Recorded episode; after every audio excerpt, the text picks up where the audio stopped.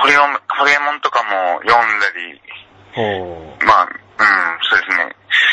渡辺美樹さんとか、ああ、ワタミの、ええね。まあ最初に読んだのは松下幸之助の本は、大体本屋で売ってるのは全部買って、へえ。すごいですね、その当時それは。ですね。あ二あ十歳ぐらいに、二十歳過ぎぐらいかな。松下幸之助の本をよ読み、読んだりされてたんですか？そうですね。それは何か、その大学とかで経営 経営学か何かを学ばれてたんですか、鈴木さん。いや、あれ、中卒ですよ。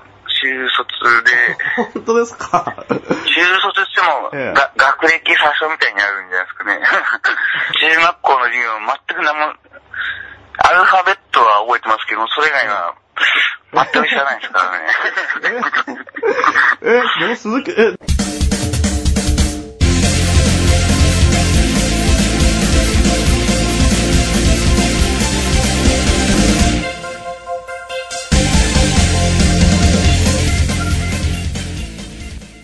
ポッドキャストインタビュー。なまた、な、なぜ、結構やんちゃだったんですか？鈴木さん。いや、別にやんちゃっていうのは全然ないとは思いますね。な、じゃあなぜ学校、もう、なんか変な話、その自閉症気味になって、引きこも、引きこもってたってことですか？うん、引きこもりっていうのは学校に行ってなかったのかってことですか？はい。いや、学校は、まあ、風邪、重い風邪とか以外は、あ、学校は行ってた。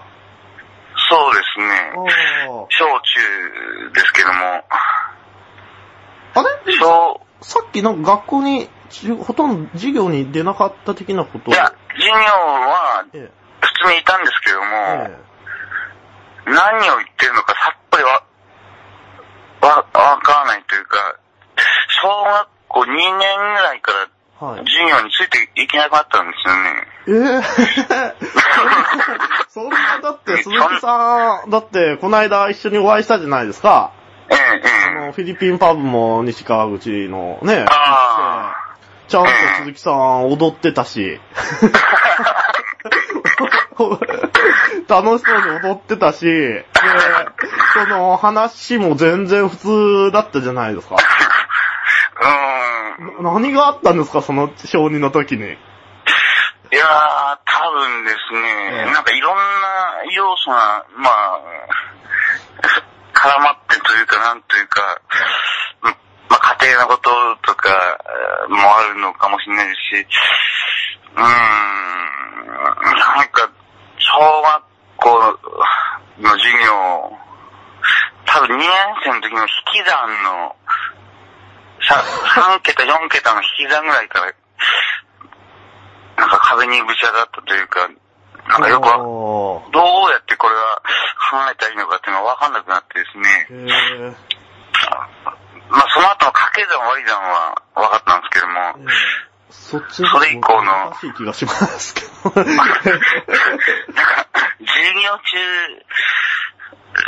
うん先生がの言葉が何を言ってるのかさっぱりわかんないっていう状態が、小学校の大半、中学校の大半で、えーそれはその小児の引き算でつまずいた感じなんですか？うんなんかそういう。関数？ですか？